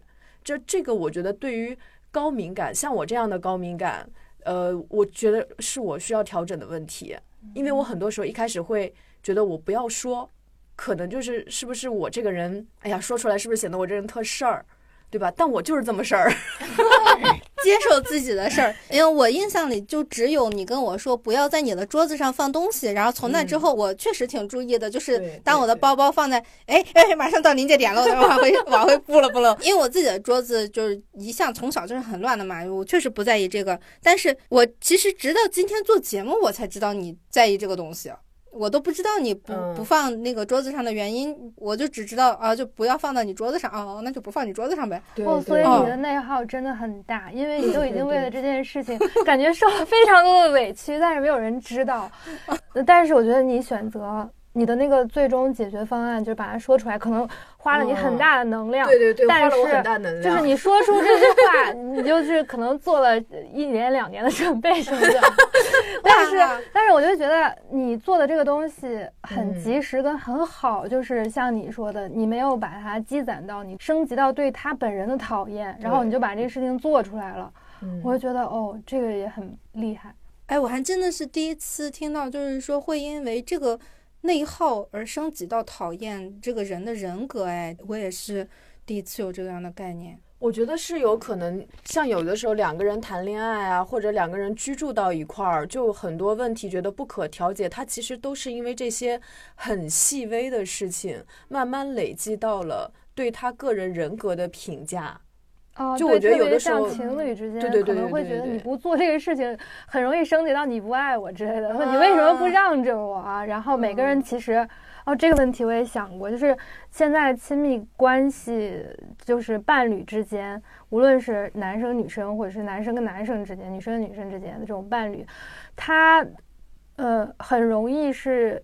两个内核也不是非常稳定的人聚在一起，就好比你内核稳定的时候，其实你自己是一个一百分的人。当你自己内核不是很稳定，你是想从对方身上得到呵护、爱护、跟疼爱、跟被谦让、被被保护的那种感觉，其实你可能只有六十分或者是八十分，甚至连及格六十分都不到。你想从这个人身上得到完全被保护起来、被照顾的那种感觉，所以当你进入这段关系的时候。对方不满足你这些需求，你可能就觉得哦，你是你不爱我。但其实，如果你自己内核很满，呃，是一个一百分的人的时候，很多需求是自己可以解决的，而且你会很平静的接受对方没有做到的一些事情，因为你觉得啊，我其实也可能做不到，就是你会平静和心安理得的接受这个事实，而不是说好我忍了这个事儿，你下次最好不要怎么怎么样。就是如一旦出现这种忍的这种情况，其实就很麻烦，因为忍的事情越来越多，最后还是要对向对方讨要这些东西的。因为很容易两个人同时都是，比如说我是一个七十分的人，你是一个八十分的人，我就想从你那儿要三十分，凑成一个一百分的我。你呢 想从我这儿透透支，就是拿过来二十分，但是我们都是想要对方给自己的那种人。我有一个姐姐，她是一个一百二十分的人。她经常会给我打电话说：“来，你下楼，我给你带了一些什么什么吃的。”经常说：“哎，我那个在在日本买了一件衣服，我觉得特适合你穿，来，你到我家试试。”她经常给我无缘故买非常多的这种礼物，包括我人生中的第一个小情趣玩具也是他给我买的。他一下买了两三个，然后发给身边的这种好闺蜜。我就觉得啊，就一开始我还很不习惯，我觉得哇，这我可要怎么还？但是我慢慢发现。他完全对我无所求，他对我付出这些东西是因为他喜欢我，然后他在做这件事情的时候，觉得我收到他送的这些东西我会很快乐，然后这个东西给他产生很大的快乐，他觉得他给我能提供一些我用得上的东西，他就是一个个人家庭关系、夫妻关系、亲子关系，以及他跟婆婆的关系，就像他跟他妈妈的关系一样，他就把所有的关系都整得非常丝滑，包括像这种朋友之间的关系，你也觉得很舒。不是，啊，所以我就觉得他是一个一百二十分的人。当你一百分的时候，你是可以把自己打理好的。当你已经开始慢慢的更丰盈的时候，这些自然流淌出来的能量和多出来这些分数，其实是可以涉及到就是造福于你周围的朋友的。而且你这种东西会让人非常的舒适，你就不是那个伸手讨要的人。所以我觉得还是非常有必要把自己内核建设的更好一点。内核稳了之后，还有一个妙处，像你这个姐姐，她是给予的足够多。后来我发现，内核稳也可以拒绝，而且是可以在很微小的时候的那种拒绝。比方说，因为我们说的是亲密关系嘛，我说的是亲密关系里的拒绝。就你跟一个人还不熟的时候，你其实内核很稳，你当然想要开启一段稳定的关系，但是你发现这个人。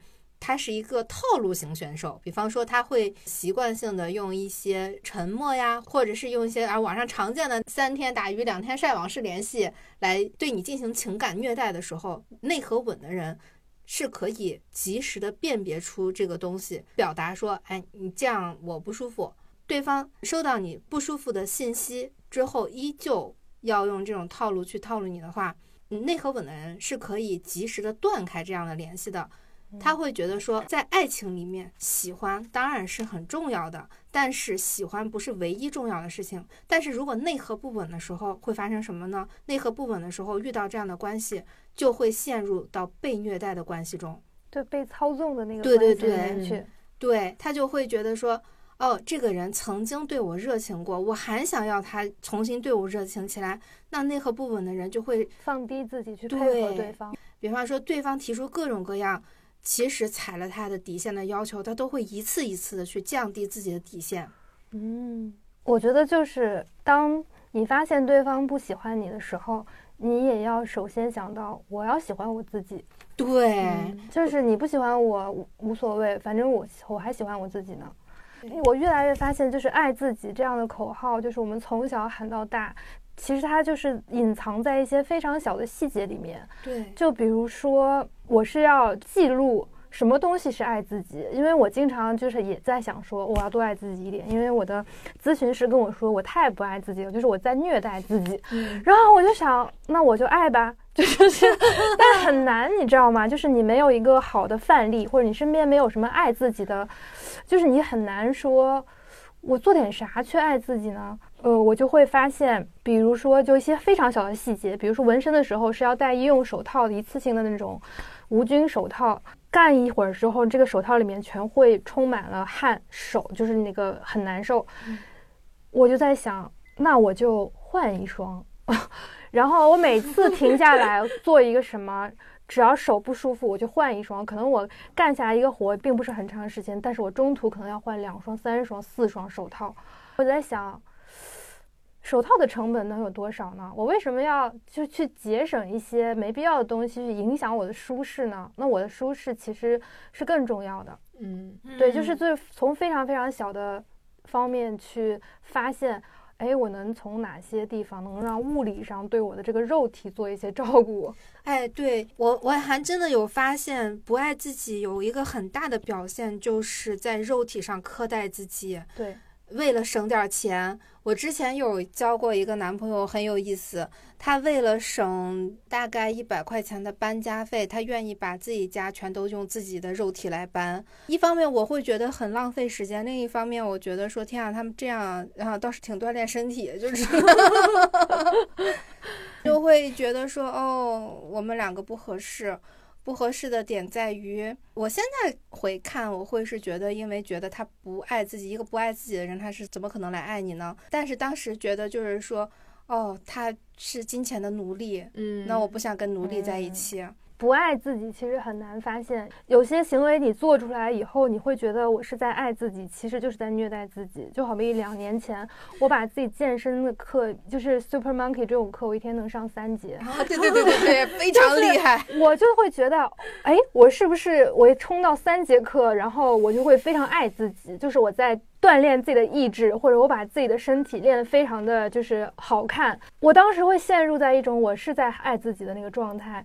然后有一次，甚至是我骑自行车去赶一节课，因为我非常非常害怕迟到这件事情。这迟到这件事情也会给我很大的压力，特别是当一一屋子的人，一屋子的人都已经开始运动起来了，然后我再就是。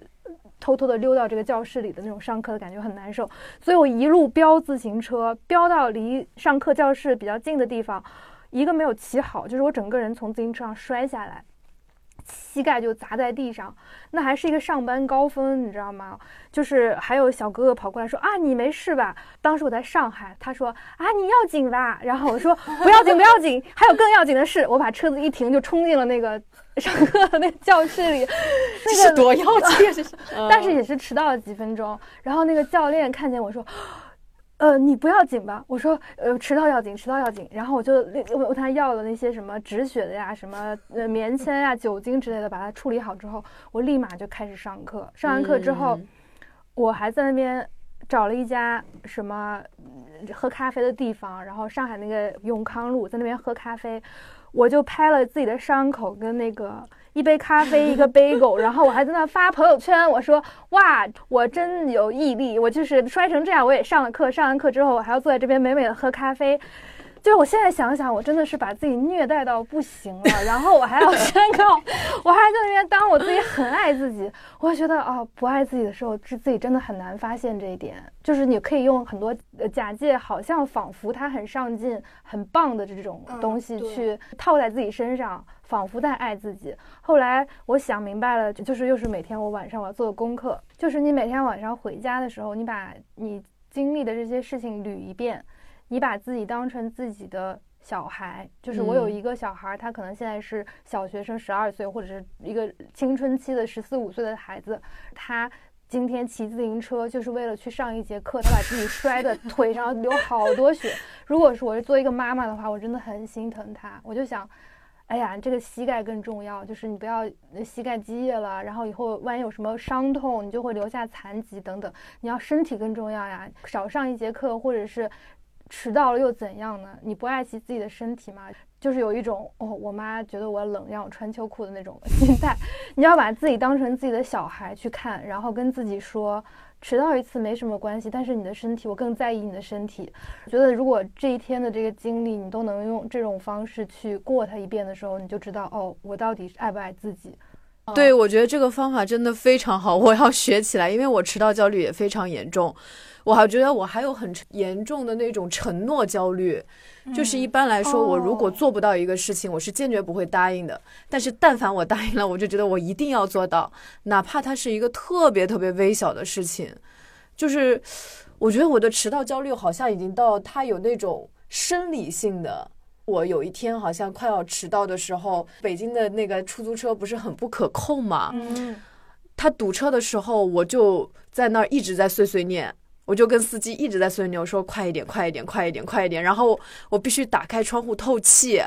那个心脏好像就是到嗓子眼，感觉都快要跳出来了那种。当时我就想，我迟到它到底是有什么后果呢？它这个后果真的有那么严重吗？其实因为那天是我答应了我的老师要给他替一个课，那个课呢又在长安街，就是它特别远。我按照我以往的预估的时间，上一次是我早到了二十分钟。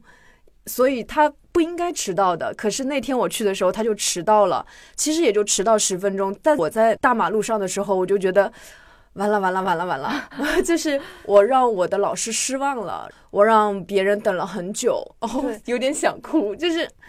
就是焦虑 我非常能 get 你这一点，真真的吗？就其实就是，假如我去付费去上课，我迟到了，我还能稍微好过一点，因为我就算没来上这个课，但是我给你付了钱了，你能赚到这个钱。只是我之前就像他这样的焦虑是，有一次我记错了时间了，我没有按照那天去咨询，他就问我说你怎么没有来？我说我靠，今天是周二吗？但是我当时已经无法赶过去了。这一整周时间，我都非常的焦虑。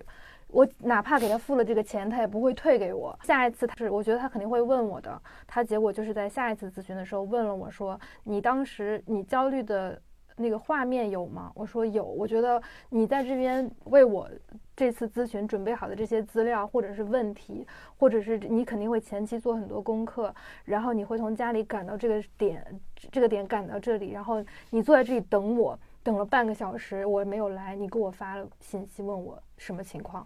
那个时候我的那个负罪感也好，或者是让是别人的期待，我靠，你把我也弄哭了，就是 怎么回事？就是就是你让别人的期待落空的时候，然后你自己会有非常大的那个背负起，其实远大于这个。应该背负的那个那个罪责感，觉得哦，是因为我的一个小失误或者什么，竟然让别人都做到这份上，结果我也没有配合。然后他说：“可是你把这个钱付了，在我的屋里来了一句话不说，你在地上躺一个小时，或者你就来了一句话不说，你在这吃个外卖走了，这都是可以的，因为你付了钱了。”我说：“但是我无法承受你坐在这里等我的那个期待落空的这个这个东西。”啊！你们真是好人啊！你们，所以我的人生中，我一直会觉得，我只想把我自己顾好。就但凡跟别人有关系的时候，都会让我特别特别紧张。但凡是别人对我有期待的时候，我就会很严谨的去预估我能不能完成别人的期待。如果能完成，我就会答应。所以这个是双重 buff，你知道吗？就是我承诺了别人，并且我觉得这一次我能做好。可是我还是没有做到，然后就就那个情绪就会特别特别强烈。其实等到我赶到那儿，对方也没有任何责怪我的意思，但我还是在疯狂的自证。我就跟他说：“啊，我上一次是能早到的，我这一次是因为堵车，然后我没有预料到，巴拉巴拉说了一堆。”但对方其实完全不在意，对，在意的只有我自己，就攻击我的只有我自己。对，其实我咨询师跟我说：“你是不是觉得？”你对面的人，你没有把对方当成一个有独立行为能力的成年人，你不相信他们会因此就体谅你，他们没有包容力，还是他们没有执行力？他就说你可以给到别人多一些信任。后来我也尝试去在各种关系里把信任给到对方多一点，你就可以卸下一些压力。嗯，然后因为后来我还又迟到了两次，我每一次的那个焦虑，就是你很难逃掉那个焦虑。你在出租车上往那个目的地赶的时候，但就是它会变小很多，因为你知道对方给了你一个 permission，说你可以迟到，你有迟到的权利。他一次给，两次给，三次给。就会对这个这对这个东西稍微脱敏一些。最近上那个超星的课的时候，有一个教练，我第一次上他的课，我迟到了，因为人非常的少，只有三个人，迟到就 非常的明显。但是在我进去的时候，他就说迟到的同学快点哦，然后我就立马开始上课。时隔了半个月，我上这个教练的课，第二次上他的课，又是三个人，我又迟到了。但是只有那么一就是一两分钟，我卡点出门，所以很容易就上他的课就迟到。他在练的过程中，热身的过程中，对着我说：“上一次你就迟到了。”他的这个东西，我当时就给他吐了个舌头，就继续做动作。我就觉得啊，我好像有一点没有那么有负罪感了。我首先要确定的是，我为这个时间段付了费，我甚至有权利可以不来。嗯，我要把这个边界给自己讲清楚。我在这个时间段里面做什么事情都是 OK 的，我只要不去扰乱你的课堂，扰乱到别人，那我做什什么事情都是合理的。不断的告诉自己这个，把这个边界感划清，不要无谓的去背负很多想象中的东西在身上。嗯。哎，我跟你们讲，就是因为最近我们几期做的都是就是心理健康，就是深挖自己的这样的节目。我其实，在最近的一段时间里面，都还觉得自己挺不行的，就是挺脆弱的一个人，好像就特别多的那个怎么说，就是敏感点啊。而且包括我最近一直都在努力把自己从情绪泥潭里面拽出来嘛，就是这种挣扎感，自己也是很强烈的。有的时候会觉得，哎呦，这个人怎么有点无力或者怎么样的。但是看到了你俩刚才讲的这件事情之后，我忽然发现，其实我也没有必要妄自菲薄，因为大家敏感的点不一样，对，只是没说到而已。我看到一条评论说，你看，就是说玄机真的很温柔啊，没有经历过这些事情，也可以去耐心的倾听和一回应啊。我当时还想，哈，还真是哈，好像还就是我我一个人一直在哔哔哔哔哔。但是我刚才就有实在对不起，有一种奇妙的治愈感，就是发现哦，脆弱不是我一个人的，是大家都有的。然后我还引发了一个好奇，就是其实你是一个很好的倾听者。那但是与此同时，你又不愿意跟别人建立联系。那我其实还是有一点点好奇的点，在于你常常扮演的都是倾听者的角色，无论是在呃我这儿还是在其他的朋友那儿。你在倾听这些的时候，你会觉得说这件事儿跟我没什么关系，所以我能平静的倾听，还是觉得说这是我的朋友，所以我我愿意对他们温柔相待呢？还是说？呃，更多的是，哪怕我倾听了，我也没有什么责任，所以我的心理压力不会那么强。倾听对我来说是一个很有安全感的事情，有的时候也觉得挺治愈的。我对别人更多的也是挺好奇的，而且我这种界限感和安全感更多的是在于，不是我不愿意表达，而是我觉得我需要别人给一个，就是哎，我对你好奇，我才能开口说话。如果我在别人没有询问的情况下去说过多的我的事情，我会觉得对别人是一种冒犯。就是我对于我自己的标准和我对于别人的标准非常不一样。我感觉我我很多时候我的那种高敏或者是痛苦的点，就是在于对自己过于苛刻。就不管是这种呃承诺、责任感，呃还是这种界限感，就是很怕去打扰到别人，很怕给别人造成负担。但是我倾听别人，我不会给别人造成负担，所以我觉得就没有问题。嗯，好人啊！哦，我也有那种很害怕打扰到别人。就是我刚刚去做心理咨询的初始的阶段，我的那个心理状态非常的糟糕。嗯，然后我有一个长期在重度抑郁的朋友，他跟我说他重度抑郁两年半了，我都不知道，就是我都不知道，因为他平常非常的就让人觉得很开心。性格也非常好，他跟我约在咖啡馆见面的时候，我也是那种要撑场面，就是很要活络气氛的那种人。但是我那一天见到他，就一下就是眼泪就流出来，就我觉得啊，我好像真的受了很多委屈。但是其实我好像仿佛找不到别人去流这个眼泪，然后看见这种能懂你的人，就是那个一下就委屈了。嗯嗯嗯。他跟我走的时候说，嗯。我的手机二十四小时开机，你有任何的问题一定要打我的电话。就是他，因为他当时在跟我说，心理咨询师是干嘛的，心理医生是干嘛的，然后你有什么情况要去医院，然后如果是去心理咨询室的话是什么？他在给我介绍这个体系是是按病理看还是按照那个咨询来去进行。聊了非常久，分别的时候我们要从一个十字路口走两个方向，然后他就跟我说：“我的手机二十四小时为你开机，你一定打电，不要害怕，不就是联系别麻烦别人，你一定要有问题一定要给我打电话。”那我就笑笑的跟他说：“好了好了，不会有问题了。”他说：“你一定啊！”我就扭过去的一瞬间，我就眼泪就掉下来。以以后我一定要在这个。是就是录音室里放那儿吃。我说啊，我靠，就是我从来跟你是好朋友，就是大家就是玩的很好，就是从一零年左右，就是那那个时候认识的，就是几个女孩一块儿，就是以前的同事，没有想到有一天就是能够除了玩儿以外的事情，或者一起吐槽以外的事情，有这样的很私人情感的一个场合，他能把很给你安全感的一个东西给到你。但其实我是永远感觉我打不出那个电话的。就是我真的有一次，在我情绪崩溃的很厉害的时候，我就翻电话本，我知道这个人跟我说过这个话，但是我这个电话拨不出去，我害很害怕打扰到别人的生活，或者说我给别人带来内耗，就他给了我这个 permission，我也无法使用这个，但是他就多少给了你那种某一种沉重被承托住了的那种感受，就对。还好了，啊就还好，我也会这样。我不知道是不是普遍这样。其实有话想要说的时候，你其实也说不出来，你也不知道从哪个方式去讲。我还开了个树洞，我自己开了个树洞，我就把自己所有的情绪，好像不太方便跟别人讲的东西，全都抛在那个树洞里面。哎，但是我发现啊，开树洞 没有什么用。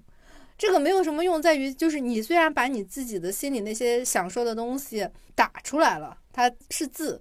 但是你还是会觉得这个你你你这个情绪也只是写出来的，它没有被拖住，没有什么用。它好像只是被梳理出来，但是没有被解决。好像后来我发现还是要想尽办法的去跟别人聊，而且这在跟别人聊的这个过程中，我不知道是我的个人的问题，还是就应该是这样，就是我必须得实话实说，我必须要把我的感受，我到底发生了什么事儿，哪怕他是让我觉得不值得一提，或者说说了会被别人笑话的事情，我也一定要找到这个人说出来。但是在这个过程中，我就会发现，好像找这样的一个人真的是挺难的。他要嗯承接你的隐私，嗯你的可羞耻或者是可耻的一面，嗯或者是有可能不道德的一面，还要保证他不会说出去。就这样的人，你就得花钱去找，这是一个付费的服务。呃，对我当时会也是觉得说，如果你让一个人去承担这个事情，对对这个人来说好像不是特别公平，除非他跟你的状态差不多。你俩状态差不多，你俩就一块儿下地狱去呗，就是其实也挺好的。那与此同时，我就会把他们分块儿，就比方说我这块儿的不舒服，我跟这个人讲；那块儿的不舒服，跟那个人讲。但是我我吐槽太多了，我就开始虽然在某一块儿获得了一些暂时的舒缓，但是它真的很暂时，甚至说多了你自己都混乱了，你都不知道跟这个人说了些什么，跟那个人说了些什么，因为这个信息的不对称，又有一种全新的梗住，所以就是人有这个内圈亲密关系，就是亲密关系不限定在那个男女朋友啊，就是包括朋友、密友什么的，就是我就在今年越来越发现，人是要靠群体而活的。嗯，以前我们在二十多岁的时候，真的非常想当然的说，哎，我一个人活到死又怎么样了？孤独怕什么？老子就是孤独之王，就是等等等等的，包括呃会觉得说有个把好友，但是其实你也不会跟好友建立多么多么亲密的关系，就是大家也挺熟的，与其说是好朋友，还不如说是熟人，就大家可能玩得到一起去。就是没有那么深度的情感。我发现人到中年危机的时候呀，有一些亲密的、可以信得过的关系，真的很重要。所以我真的还是挺感谢自己在年纪轻轻的时候做了一件特别缺德的事儿，就是把我觉得不可信的人都从我的生活中排除出去了。哦，就是我会把那些我觉得他这个人，我觉得这个人可能人品不太好，切断关系。老以前别人老跟我说你怎么那么爱跟人绝交啊？我说我们就是不合适，不合适就别再来往了。这个办法非常好。嗯，竟然挺好好使的。嗯嗯我以前也曾经在玩豆瓣的时候，大规模的取关了非常多的人，因为我当时也是在，就这么多年，我就在现在那个我讨厌我的那个朋友的那个那个 里面，我就在琢磨，我当时就在琢磨，为什么这些人我关注他们觉得挺有意思，但是关注一段时间，我就这么，他勾起了我很多负面的情绪，可能是嫉妒也好，可能是。呃，就是这种各种投射了我内心不好东西的情绪出来，看见这些嘛，我就觉得，嗯，就因为那个时候我内核也不稳定，肯定里面有非常多的人是我在酸别人，就是我在嫉妒别人，我看就是哦，凭什么他这么好？嗯，然后我就把这些博主都全都取关掉了。取关了之后，我还说啊，我真的是这个我的这个时间线看的都是我喜欢的这些人，可真舒服。但是呢，我其实不知道这个背后的逻辑，是因为我自己心里是不稳定的。取关这件事情，我以前挺有负罪感的。因为我们在玩豆瓣的时候，因为玩的年份实在太长了，所以你有一些是朋友的朋友，但是其实你对朋友的朋友不是那么感兴趣。我当时就忍了这个朋友的朋友，但最后其实撕的很难看，因为我就有一天忍无可忍了，我就把它取关掉，然后也也拉黑掉什么的，让人家觉得非常莫名其妙。那当时也确实不会处理关系。如果换做现在的话，我可能从一开始就是大家没有那么佯装亲密的时候，我就干脆就不关注人家，我就。不喜欢我就不关注嘛，而且有些人我还发现，就是说我刚开始可能是挺欣赏他的，那么关注关注的发现他可能不是我想象中的那么那样的人，我有没有权利去关他呢？后来我想了一下，其实我有这样的权利，当然有权利。对啊，社交媒体的那个钥匙掌握在你自己手里啊。对，但是当时因为你知道，就是。嗯，有时候互关嘛，你就会有那样的心理压力，就会觉得说你关注了我，如果单方面取关的话，我单方面不喜欢你，是不是挺不好的？就真的都是年轻的时候的那些想法。呃，后来我发现，哎呀，现在互联网好就好在是可以，你你单对你单方面操作双向取关和屏蔽都可以。我觉得我还是花了挺长的时间去接纳自己不仗义这件事情。嗯，这也是另外一种关于取关的内耗。今天的内耗非常之多，角度之全啊！就人类真的是群体动物，所以我们所有的这些情绪、恐惧都是引发于人际关系。嗯，你们这个，我觉得底层逻辑就是怕被别人不喜欢，怕你不喜欢他，他也会不喜欢你，或者对你有什么意见，对你有什么看法。最终归来归去，我觉得还是这样，人都是渴望底层，渴望被接纳、被认同。你想活在一个群体之中，当你觉得有被排挤感、有被排斥感的时候，就会引起你深层的恐惧和痛苦。对，嗯，所以我觉得我们还是得面对一个真相，就是人就是群体动物，就是这个也得接纳这件事情。那么，其实我们还有一些痛苦来自于什么呢？我们是群体动物，如何在群体动物这件事情之上再去建立自己的边界感？然后这个边界感既不。恶心自己又不难为他人，这可能是个人和群体相处的智慧。嗯，这可能是高敏感人就是终身修行的部分。嗯，对，我觉得高敏感人就是我最开始说那个标准，就是如果我没有冒犯到别人，就是其实取关并没有冒犯到别人，我只是不关注你而已。也可能他感觉冒犯，对，他冒犯那是他对，他是他的问题，就是我并没有实际上做出真正冒犯你本人的行为的话，我做的，对我做的一切的事情都是合理和值得自己肯定的。哎，我曾经收到过一条信息，就是别人问我说：“哎，你微信怎么把我删了？”我第一次遇到我把他删了之后，他还要回来跟我讨个说法的人，我当时真的囧到了。因为我就是不喜欢他，我才把你删了呀。这还我以为这会是一种社会的约定俗成，呃，后来我发现这个社会其实根本没有什么约定俗成，一切都是你自己的那个规矩。对，嗯，我就跟他说，因为我们有企业微信，所以我就把私人微信删掉了。那我想看你朋友圈呢，你再把我加回来。哎，他其实就是刚刚玄机说的，就是高敏感的人其实很难自由表达你很真实的内心，因为你其实很怕被榨汁。就是我我表现出的任何反应，或者是我主动做出的这些事情，是不是会被别人讨厌，就是会被别人诟病等等啊？所以你很难真的把这个内心很真诚的东西。自由的表达出来很难，而且像我们其实很担心别人不喜欢自己，所以我们会觉得说，我其实不太喜欢你，这个对别人造成很大的伤害，所以这句话你就是说不出口的。对你只能做一些。就是很正确的事情，去掩盖你内心的黑暗。就是你，就好比你刚才找了一个借口来掩饰你的不喜欢他，你就找了一个逻辑上看起来是 OK 的事情。逻辑上其实也不 OK。我当时就是傻了，我完全不知道怎么面对这个事情。我想了想，这个人他能问出这个问题，就说明他其实是个钝感力很强的人，他就是不敏感的人。其实。我如果直接跟他说，我觉得我们不是一个世界的人，我自己的圈子只想留我自己的生活中喜欢的朋友，那又有什么问题呢？我直接跟人家说，我们不是一个世界的人，或者我觉得你都不用给他任何答案，你就是啊哈哈哈哈哈是哦，然后，好东西 就不用，给出什么解释，然后看他还能再说什么。你这么一说，我还真的感受到我是很怕别人纠缠我的。嗯，那可能你就需要进修一些类似这种互动学，就是这个就可以无限的回答，他说什么你都说啊哈哈是哦，因为你可能什么都想给对方明明白白的回应，你希望你的生活里面都是很清爽的，所有东西都是我我能告诉你一个答案。我可能太认真了，哎，我最近这一个月我还有在认真反思，真的是认真反思我太认真这个事情。嗯，我有时候还觉得挺黑色幽默的，就是我好像还挺严肃的。我虽然总是在开嘴上的玩笑，但是行为上很多东西我还是挺没有办法玩笑化。嗯，有有这样的问题。你看人总是有各种各样的问题，只要肯内耗，就有各种各样的问题。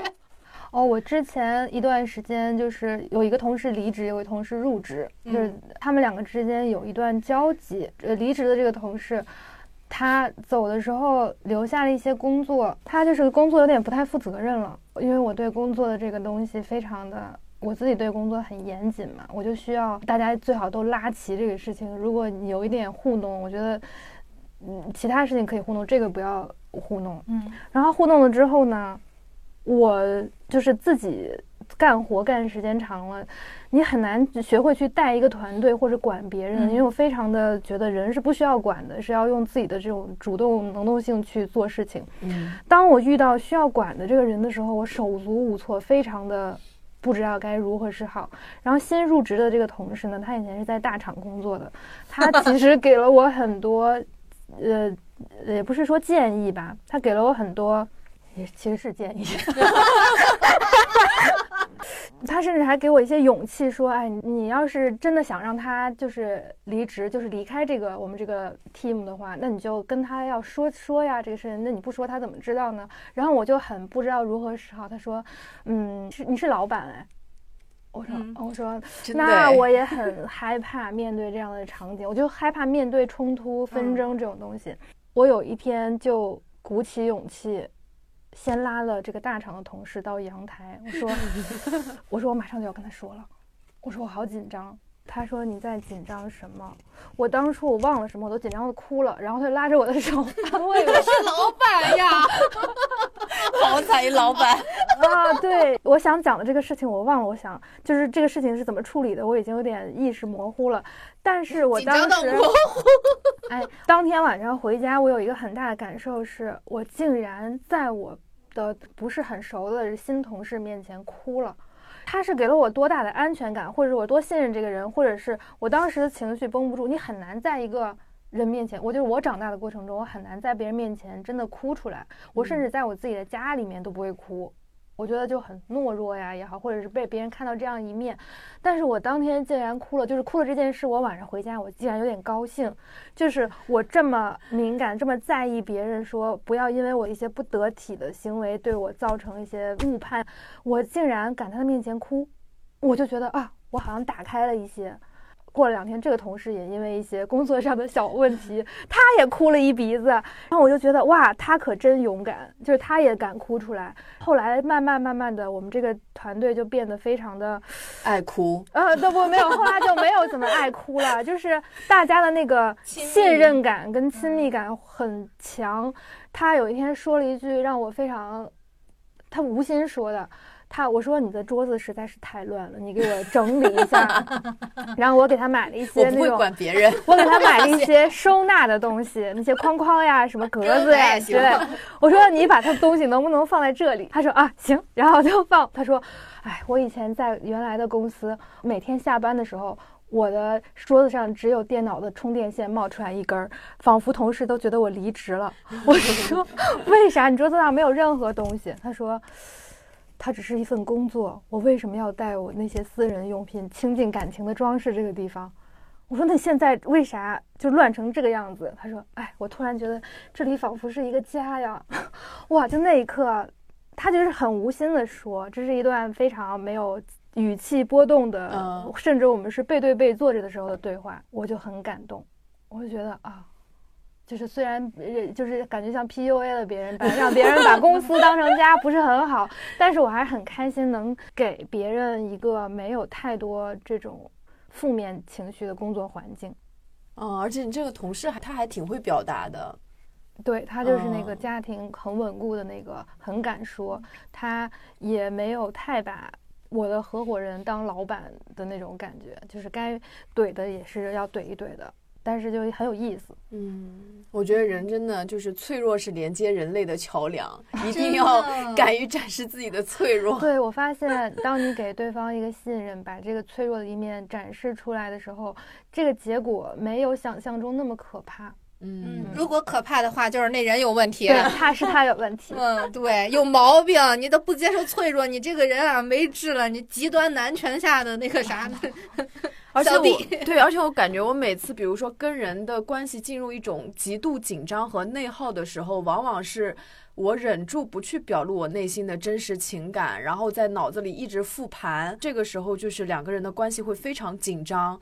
但是这里就有两个结局，有一个就可能就是我撑到了最后。依然不表露我内心的那个脆弱点，那两个人可能慢慢就是分道扬镳了。因为我可能比如说，呃，爱憎分明也好，或者内心情感洁癖也好，跟这个人感觉就是没有办法再相处了。但是，一旦我把这个脆弱点表露出来以后，可能会很不争气的这个痛哭一场，搞得特别狼狈，但两个人的感情就会因此而升华。他就是这样两个分界点，特别神还真的。是，对，所以做人要真诚。